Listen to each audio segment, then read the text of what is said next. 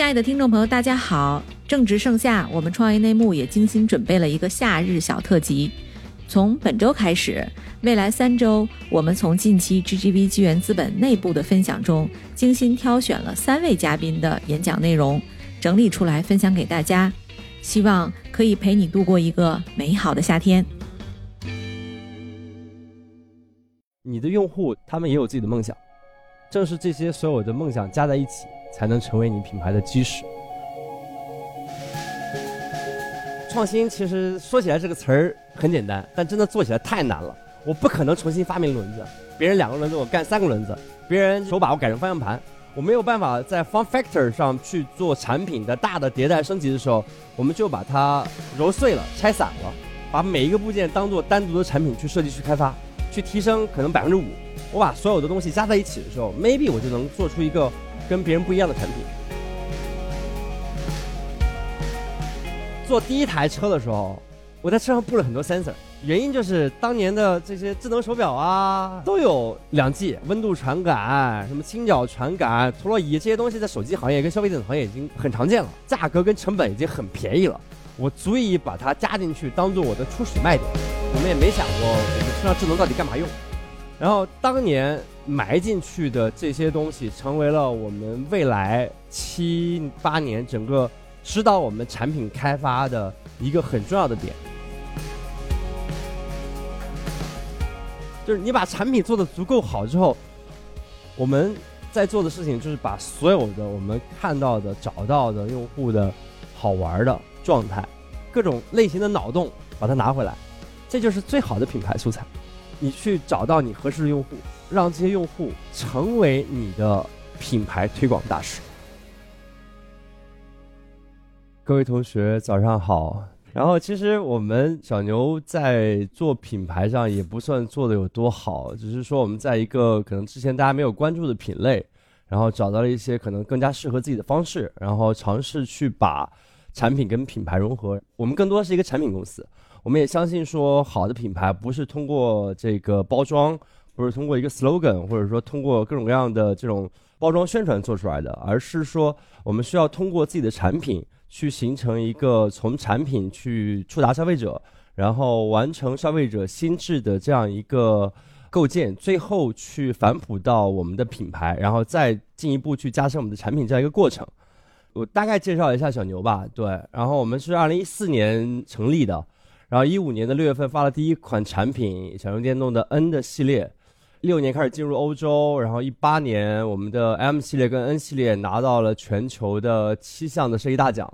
在一八年的时候，我们的用户的骑行里程达到了大概十亿公里。然后一八年十月份我们在纳斯达克上市，然后一九二零二一，我们基本上就是在不断的扩充自己的产品线。再去希望能够服务更多的用户跟这个不同的使用场景。其实我们公司的 mission 很简单，我们希望在五到八年之内成为全球最受用户尊重的这样一个个人出行品牌。我们会比较 focus 在用户的个人出行，而不是说 family 或者是说一些玩乐型的产品。我们希望怎么说 moving things。然后其实最开始我想跟大家一起分享一下，我们为什么开始要去做。这样的产品为什么选择这样一个之前可能很多人不关注或者觉得很 low 的一个赛道？然后其实我们当时就是想说，每天的出行是一件很烦的事情。大家可以想象一下，其实很多时候出行已经成了很多人的困扰。打比方说，现在你们要去找一地儿吃饭，你们可能首先考虑到的不一定是什么地方好吃，而是大家去那个地方比较方便。然后在这儿其实有两个故事了，一个故事是 official 的官方的故事，就是啊，我我在一四年看到了这样一个很大的市场，然后也没有比较好的企业在关注我，因为二零一四年的时候，中国的两轮电动车的市场保有量已经超过了一亿八千万台，每年有大概三千万台的这样一个增量，或者是说 replacement，然后在这个行业里面没有比较好的产品存在，当时整个行业在卖的东总共大概就三到四款产品。然后全部是山寨的当年的本田和雅马哈的产品。我们看到这样一个好的市场，看到说智能穿戴设备、消费电子发展都很快，但是为什么这个行业在过去的，呃这么多年没有说更新换代，没有一个比较好的品牌出来？然后这是呃官方的故事，然后实际的故事其实是我当年在 Frog Design 上班的时候，我家住在淮海路附近，然后离公司大概两点三公里。然后骑摩托车吧，你的发动机还没热，基本上已经到公司了。你要每天这么骑，差不多半年以内车也就挂了。然后淮海路上你要想打车那是不可能的，基本上抢车这个状态是每天早上必备的。然后反过来还有就是公交车，基本上你等个三到四辆你能挤得上去，已经算很幸运很幸运了。然后那个时候因为做那个 consulting 嘛，我也试过骑自行车去上班，每天背上笔记本背上相机啊，到公司一身臭汗，见客户客户都不太待见你。然后。当然就去看有没有这样一种交通工具能够符合我对出行的需求，因为大多数人在城市里面可能每天上班基本上是在十公里以内，然后这个交通状况是很难被这个汽车解决的。那个时候一零年的时候我就给自己造了一台车，然后那个时候是属于相对来说比较早期吧，然后只做了十多辆，可能设计师出身吧，觉得自己也没办法把它大批量量产，然后就把那个设计方案卖给了一个泰瑞瑞老板。台州是中国最大的电动车生产基地 以及模具基地。后来到一三年，我重新去关注这个行业的时候，我发现那个设计卖了两百万台。当时见那老板的时候，他开了辆赛欧。后来再次遇到他的时候，他的车是辆好像 S 五百。呃，当时去系统的看这个产品的形态的时候，我们会发现说，做这个产品其实不难。因为所有的科技都是在电动汽车、消费电子。因为那个时候，小米、华为、苹果、三星已经把消费电子，包括笔记本各种细节的设计，这种简约的这个这个产品的风格，已经融汇到你生活中所有的这个这个细节的角色里面去了。但是在两轮电动车这个产品上，它一直很传统。如何去打破消费者的心智，是我们需要做的最艰难的事情。可能在小牛之前，大家对两轮电动车，反正外号小电驴吧。的印象就是送快递、送外卖、回家买个菜，就是相对来说，现在的年轻人对这玩意儿的状态就是，嗯，顶多是家里面阿姨妈妈，或者是说这个相对来说的中低收入人群才会去选择的这样一种审美形态。但是，作为一个已经在这个世界上存在了将近百年的产品的一个形态，为什么在中国市场上没有办法做出自己的产品和品牌？这是我们当时面临的最大的挑战，就是。如何能够让消费者去愿意尝试这个产品？这个其实是最难的。这个是可能大家有接触过这种这种咨询公司的人都比较了解的一个公式。这个公式被我改了，因为传统的你去问什么啊麦肯锡啊，包括什么 IDEO、Frog，他们的整个流程是先做 research，先去做调研，然后在调研中找到 insight，然后再去设计整个产品，设计整个模式，最后 deliver 给消费者。但是真正的大多数情况下，一个从零到一的产品不是这样的。是你在日常生活中根据自己的需求，根据自己对产品形态、对行业的理解，先有了这个 insight，先有了这个你想要去做的东西，再反过来去通过 research，通过你对不管你的目标消费群体，不管是对行业的这些调研，去找到适合的方式，再把这个产品做出来，然后最后再 deliver。然后当时我们就找到几个相对来说我们要去打的痛点，排名第一的其实是可以拿回家充电。就是很多人不了解啊，就是在小牛电动的产品出现之前，所有的这个电瓶车用的是铅酸电池，这个电池的重量是多少呢？大概在二十七公斤到三十五公斤。我相信在座的很多人没这个概念啊，就是基本上如果你尝试单手去把它拎回家的话，你能累劈了。然后拿来充电是整个城市用户住在这种这种公寓里的用户选择不买电动车当时最大的一个难点。然后第二就是防盗。电动车的丢失问题，其实一度成为公安部一个很重要的课题。就是如果你是一个经常使用这个两轮电动车的用户，三年之内如果没有丢两台车的话，说明你真的骑的太少了，或者说你的车太破了。然后第三个就是安全性问题。当年所有的这个两轮电动车，他们的行业眼镜是什么样的？一九九九年，中国的大部分城市开始禁摩。从九九年到两千年，甚至到二零一零年，所有的两轮电动车产品，他们是通过产品的升级迭代来的。我们现在看到的传统厂商以前都是做自行车的，是因为禁摩之后，由于用户有这样的出行需求，导致了他们在自行车的体系上加了电池、加了电机，然后加了刹车，然后产生了现在的中国的两轮电动车这样一个在全球范围来看比较 special 的这种状态。但反过来，我们去看这个产品的意义在哪里？打个比方了，就是每个城市就像一个人体，所有的汽车、所有的地铁、所有的公共交通、巴士，我们都可以把它理解为一个人的大动脉。这些大动脉能够让我们所有的重要的区块能够流动起来。但是，当我们去通过这个怎么说全球去看吧，个人出行其实占到所有城市出行的百分之四十左右，它承担着一个城市巨大的运力。所有的个人出行，甚至说不管是自行车，但当然在中国就是啊，两用电动车，它起到的是毛细血管。只有能够在最后的这种 last mile 能够比较好的运转，才可能给这个城市带来更好的、更快速的这样一个发展。然后后面其实就是挑战了。第一个挑战其实特别难，这就是你如何让你的用户愿意去尝试你的产品。创新其实说起来这个词儿很简单，但真的做起来太难了。我不可能重新发明轮子，我也不可能说我啊别人两个轮子我干三个轮子，别人这个是用这个。两个手的手把我改成方向盘，我没有办法在 form factor 上去做产品的大的迭代升级的时候，我们就把它揉碎了、拆散了。我们试着把车上的每一个部件全部拆开，把每一个部件当做单独的产品去设计、去开发。我通过每一个部件，我能够就是通过设计、通过一些材料、通过一些结构去提升可能百分之五。我把所有的东西加在一起的时候，maybe 我就能做出一个跟别人不一样的产品。我可能能够把这个产品整体提升百分之十。这是一个之前行业中大家不愿意去做的东西，是因为基础的开发、基础的，甚至从一个 USB 接口到一个我们说的压把、像风挡、仪表，这些是以前行业中你可能花很便宜的钱，你不需要开模，每个单价都很便宜，你直接拿过来用就好了。但是当你想要去占领消费者心智的时候，你需要在每一个细节上去打动它。我们当时选择第一款车，大家总共开了将近两百套模具，就是为了不借用行业里面的任何一个山寨部件。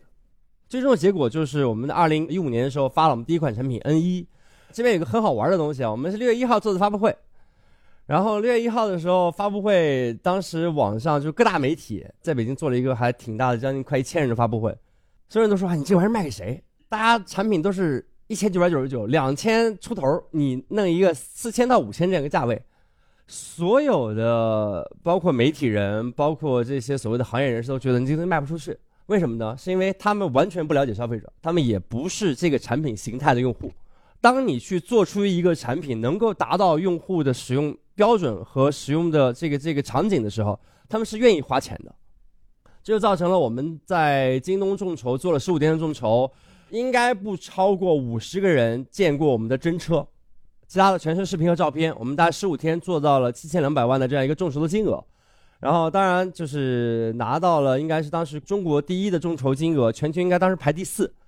用户愿意花全款来预定你的产品，这个才是对于我们来说最重要的事情。因为他只是看这些图片、看这些视频、看一些可能很少很少的评测，他愿意去买你这个产品。原因不在于说他觉得这些东西多花哨，而是真正解决了他的问题。如果说小牛在整个公司创业的这个过程中，我们做对的前三件事情，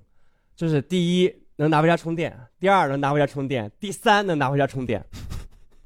这个解决了用户的最刚需的最刚需的最刚需，其他的一切都是可能附加值。然后一五年我们发了我们 N 一，一六年啊对，然后这边后面有一个视频是就是，当你的产品足够惊艳的时候，其实你会发现你的品牌推广是很简单的。你可能坐在那里，就会有很多人愿意过来跟你尝试去合作。我从来没有想过，我作为一个设计师，我能跑去给奥迪代言。你发现，当你去做了一个所有人都没有看到过的一个新的形态或者新的状态的产品的时候，很多品牌是会愿意跟你合作的。这个是以前我们可能认知里面是啊，我要去跟一些品牌合作，我是不是要花很多钱？并不是。你产品本身能够有独创性，能够有比较特别的点的时候，其实他们会愿意花钱去做这些事情，因为他们希望说通过这样的人、这样的故事，能够去带动他们的消费者，去给到他们消费者更高的期待。然后后面其实网上有一些这个牛黑，我们叫牛黑，对，说啊你破卖电瓶车的，你去个海拉尔，零下四十几度，你去喷那干嘛？对。做产品、做品牌要做的是什么？就是你要超出消费者的认知，你不能离他太远，刚刚好契合他的需求。你需要有差不多百分之二十左右的你传递给他的这种，不管是生活方式、产品形态这种状态，是离他很近，他还是需要够一下的。因为大家都知道，其实呃，从消费心理学来说的话，一个你特别 easy 能够买的产品，你是不会对它有情感连接的。而且他买了这样一个产品之后，他得到的并不仅仅是说我使用这个产品的状态，而是说他能够通过这样的产品去表达自己的这样一种态度。然后还有就是我们在做产品的时候，因为有个准则，就就要百分之一百二十，是因为我们有一半的基因是很互联网、很这种品牌化、很科技的，另外一半是纯粹传统制造业。我们在常州开了个厂，哎呦，当时去开这个厂的原因也是说，OK，我们呃没有办法找到比较好的代工的企业去帮我们做这个产品。反过来就是做硬件产品最大的挑战是什么？就是你的设计跟你的 deliver 中间差着可能三级到四级。你就想着每一级起码给你干掉个百分之五，你如果在做这个产品的时候，你的目标是八十分，放心，你最终出来的时候不超过四十五分。这边模具错一点那边交期晚一点这个材料差一点然后那边可能什么弄错个参数，完了废了。你只有在最初开发的时候，你把这个产品的整体的要求提高，你才有可能最终做出一个还不错的产品，可能你能达到个大概七十五分到八十分。我举个最简单的例子，为什么说我们当时 N E 的这台车设计时速是一百二，试试完满是四十五？我为什么要去干这个？是因为在当年传统行业里面，断车架这事儿习以为常，骑个三年你车架断了，那换一台吧，反正便宜。但是这件事情在一个相对来说的高价产品上，你是不允许出现的。我只有把我的余量放到足够大，我才可能说确保我这个产品在我投放市场五年之后，它不会给我带来大面积的召回。就是因为对于出行产品来说，就是所有的好看啊、智能啊、拿来充电等等这些，其实都是次要的。第一就是安全，你再智能，你把用户撂在路上，这玩意儿体验就是彻彻底底的负分。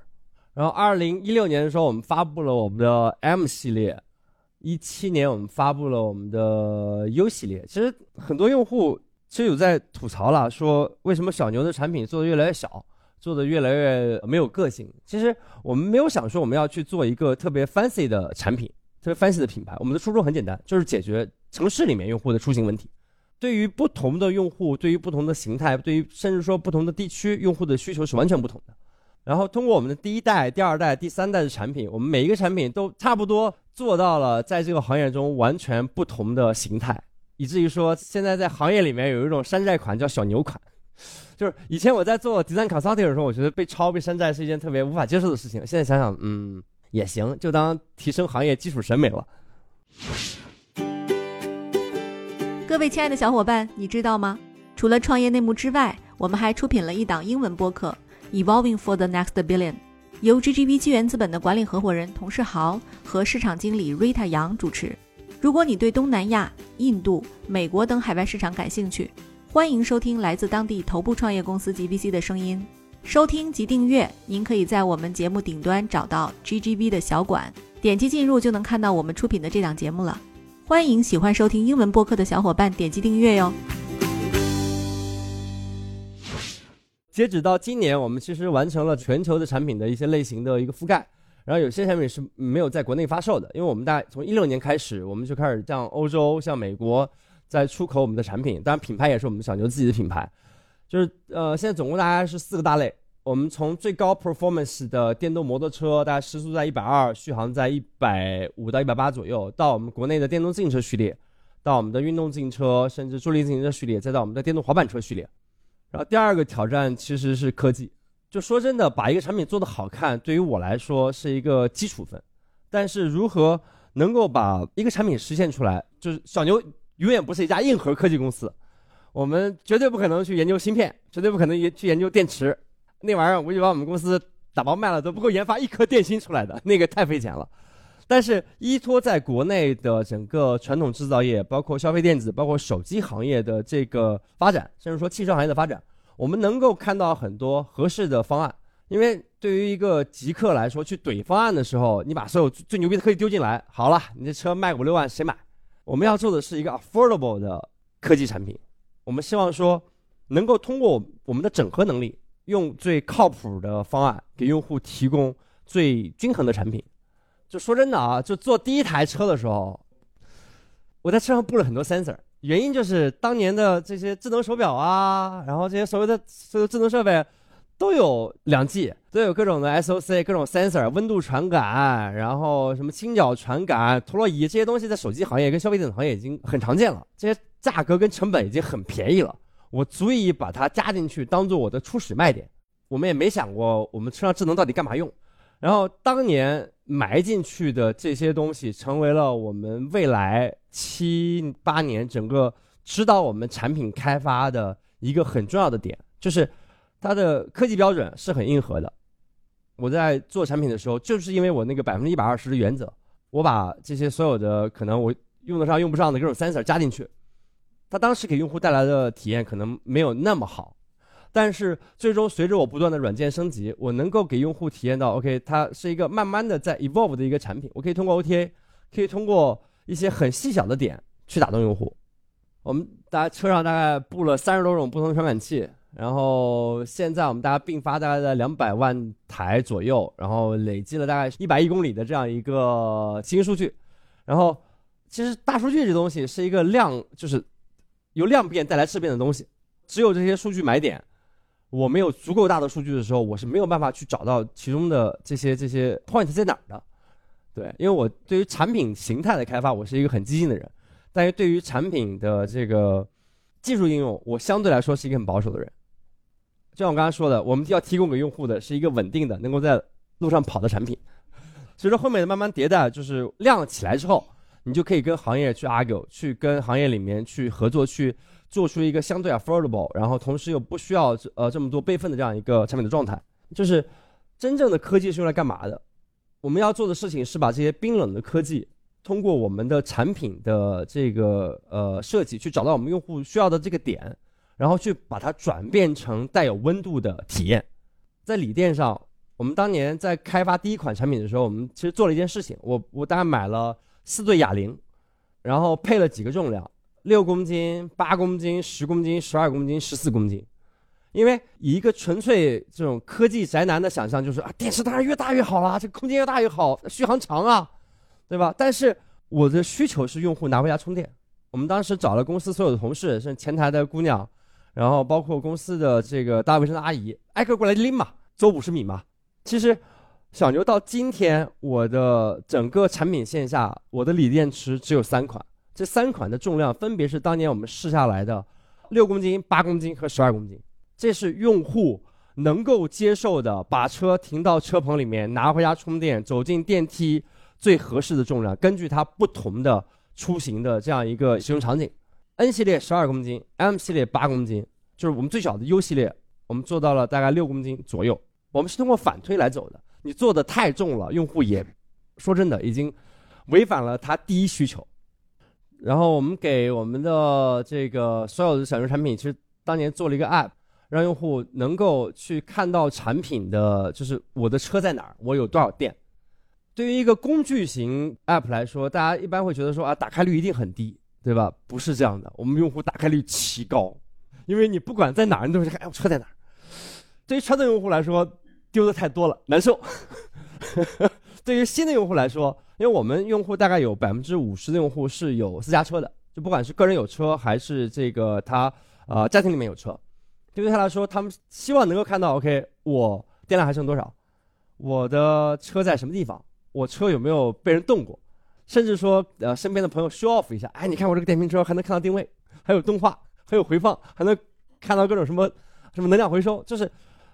我们通过这样的方式，第一解决了用户本身对防盗的这种焦虑。第二是解决了用户能够跟其他人分享这种状态，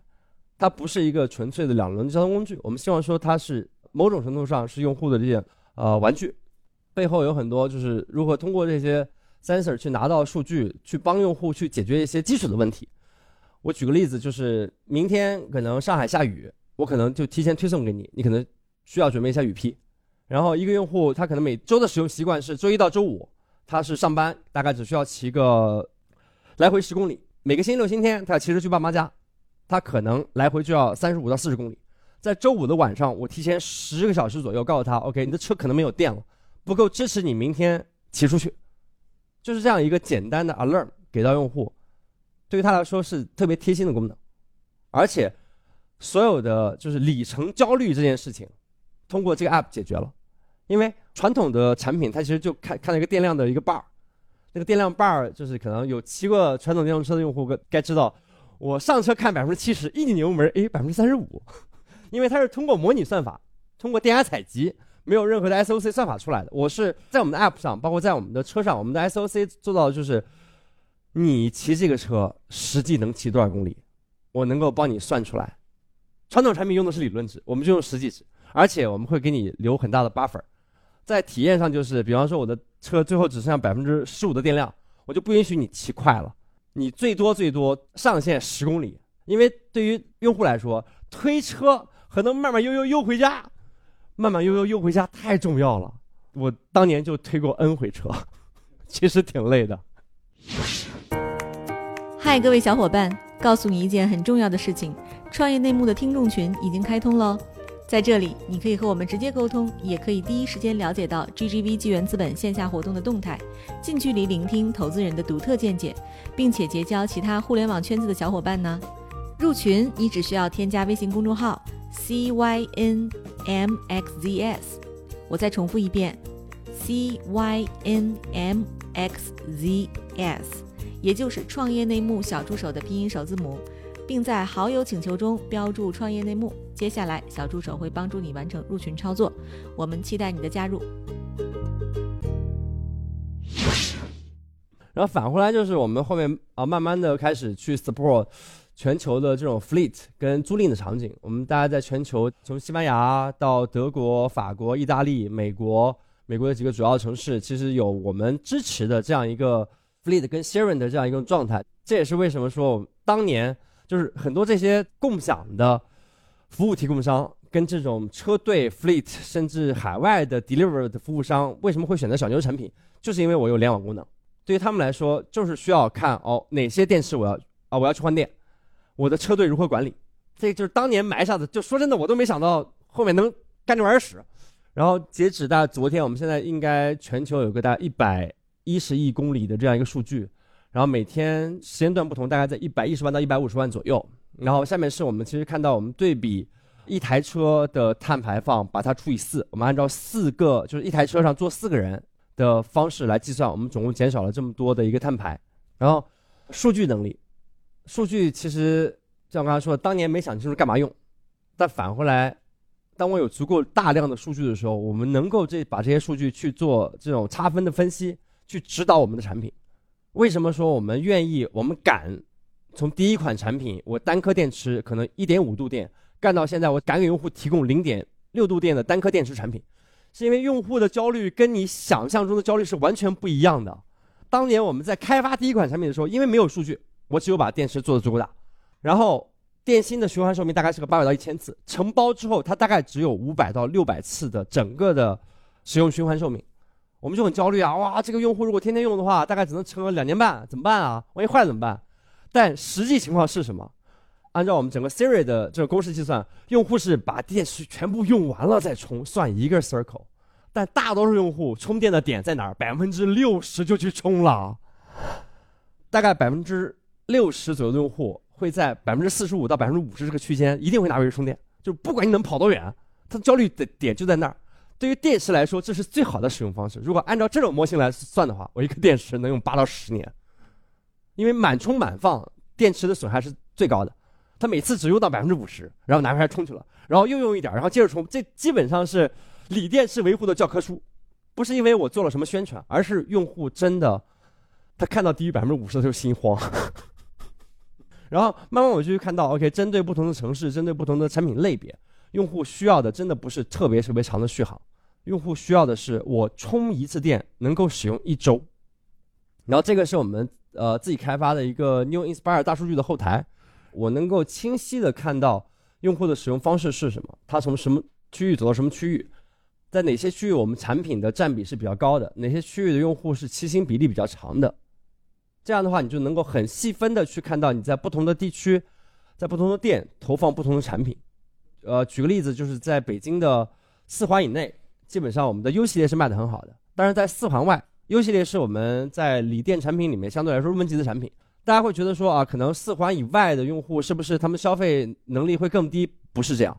他们的单程出行的距离更长。他们会愿意买更贵的产品，以以达到更长的续航。因为更大的产品，它代表着更长的续航里程，更好的这种 cruiser，就是呃长时间骑行的舒适性。在一个产品形态中，永远没有说贵的产品只有合适的产品。然后前面布拉拉说了一堆产品，产品是用来干嘛的？产品是用来你第一时间去抓住消费者心智的。我们当年一五年产品发布的时候，我们当然算了一笔账嘛。就举个例子，那个时候微博是最火的，我全年预算大概就五千万，然后投到微博去找很多大号去做营销。但是你的热度能够保持多久呢？十一天，十一天之后你就被所有的信息给干掉了。我们当时选择 OK，我把每一台车做补贴，我把这些钱全部花到我用户身上去。用户买到这一台车，第一它是物超所值的，就到今天我都特别感谢当年我们第一批用户，真的是真金白银，就全款买一个他没见过的产品，只有俩视频。大家有接触过这种消费者模型，就是所有的 Pioneer 是我最早那百分之十五的用户。这些用户其实，在所有的朋友的人的圈子里面，他是一个一个先行者，就相当于说，你脑子里面想一下，身边你要买笔记本、买相机，一定身边有那样一个朋友，就是你要买啥，哎，找他，应该靠谱。你首先要抓住的就是这样的用户。我们在做定位的时候很简单，就是我要去抓百分之十的百分之十，上手去做 mass market，一定会把自己做死。每年。三千万的这样一个总量，我去抓那三百万，然后再百分之十那三十万，因为第一年我们的目标很简单，可能大大概就六七万，我把从这些用户中把它筛出来，这些用户把车骑到路上就是广告，当用户看到就可能很多很细节点，比如说我们一直坚持把品牌的调性一致性，就是我们所有的这小牛的品牌的产品都是那个天使眼的大灯，那个灯对于我们来说就是活广告，你在路上就是。无数的品牌，无数的这种这种山寨厂商山寨我们那个天使眼大灯，但是它一定没有办法说通过这些山寨的产品告诉用户这是一个这样的品牌，反而它让路上越来越多的天使眼大灯出现，用户会觉得啊，全是小牛的车，小牛应该挺好的。我们第一年我们大概销售额大概是卖了六万多台，全行业大概卖了七八十万台，全是山寨的，但是。比较好的一点就是，整个我们做到了说，在这个行业里面去做到让良币驱逐劣币，用户真正买了山寨的产品，是因为你的产品的渠道不够，是因为别人买不到，别人找不到售后。但真正用户去买到这样产品的时候，因为做一个山寨的产品，它可能整体的售价不不会比我们低多少，我们只是说。把我们的这个这个所谓的补贴，以及说能够给我们的用户提供给的服务给到最足，让每一个用户成为我们的呃推广者，让每一台车在路上都成为我们的广告。这个也是成为了我们过去就是后面很多年指导我们整个做产品做品牌一个很重要的点，以用户为核心。然后品牌是什么？品牌是我们呃去年在 CES 发了两款车。我们最开始不敢，也没有能力去做比较大的电动摩托车，是因为第一，你上手去做一个小众产品是很难的，你只有通过前面很多年的沉淀，你才可能说积累出你的核心用户，然后真正能够把一个品牌拉到更高的这个 level 的，其实是你秀 muscle 的产品。当我有足够的支撑，当我有足够的跟供应链、跟我的。所有供应商以及我本身在我的科技上的一些研发足够实的时候，我就能去做，让我的最初的核心用户更加觉得 surprise 的产品。就是你把产品做的足够好之后，你去找到你合适的用户，让这些用户成为你的品牌推广大使。而且，当你有足够多的用户的时候，你可以支持这些用户去做他们认为的。产品和形态，我们的用户运营、我们的品牌、我们产品在一起的时候，就是想，OK，我们要给用户做一个什么样的基底？因为大家看到，就是我们跟奥迪的合作，然后后面我们基本上每一年都会去找到一个跟我们的消费群体、跟我们的用户相对来说贴近，或者说相对来说是共同调性的这样一个品牌，我们去做联名或者合作。我们一七年的时候跟啊迈凯伦出了全球的限量版。然后后面跟长安二十四时辰，包括这就是街舞，然后做了合作。然后去年我们跟那个日本的万代，就是那个高达的那个品牌方，然后一起也出了我们的限量版。其实很多时候我们就每年做这些联名的限量产品，就是大家听到啊限量版一定很贵，不，我们的所有限量的产品大概也就比普通版贵个几百块钱，而且是真限量。就是在三观这一块，我们就是我们卡的很死。我们做这些产品是为了服务我们的用户，这些产品在路上就是能够给我们的品牌加分的。我们不需要说通过这样的产品去赚钱，因为你既然是限量版，你带给用户的是什么？是他的荣誉感。他只有在社区里面足够活跃，他只有是当地牛油会的会长，他只有说本身在就是可能买过我足够多的产品，对对我品牌有足够的忠诚度，你才有可能去买到这样的产品。这是我对你的回馈，而不是说我要在你身上再多挖点钱出来。我们在国内大概支持了有上百个城市的牛油会，甚至说在上海我们有大概五个牛油会，最出名的那个叫 New Mate，他们是用户自己自发的。没有任何，就是我们可能会支持一些，比如说赠品，支持一些活动的一些，呃，这种这种礼品，甚至说支援一些用户去这个跑什么川藏啊、青藏等等这些。但是更多的时候，这些用户是自发的。这些用户选择了相同类型的产品，说明他们并不仅仅是在车这一个类型上有共同爱好，他们一起约着出去什么去个阳澄湖，然后对，真的骑小牛去阳澄湖，然后。他们在一起能够玩出的东西，比你官方指导他们去做活动、去做一些你们所谓的这种用户的 focus group，或者是说用户的这种这种线下聚餐要好得多。它本身用户跟用户之间是没有负担的。在上海，为什么说会有五六个呢？上海基本上每一个区都会有一个。相对来说，他们会在自己的一个小圈子里面，每一个圈子里面大家可能会有个五六百个用户，他们自己就会去产生更多的内容。然后我们要做的事情是找到我们用户中。足够好的内容，把它重新整合，我们去做拍摄，去把它投放更多的资源，去把它投放出去，而不是说自己去编造一个所谓的品牌故事。这些就是所有的照片，全是用户自己拍的。就是只有用户真的喜欢你的产品，他还他才可能会花这么多的心思跟时间去玩这个东西。我们在做的事情就是把所有的我们看到的、找到的用户的好玩的。状态，各种类型的脑洞，把它拿回来，这就是最好的品牌素材。我们想要做的事情就是，呃，作为一个产品品牌，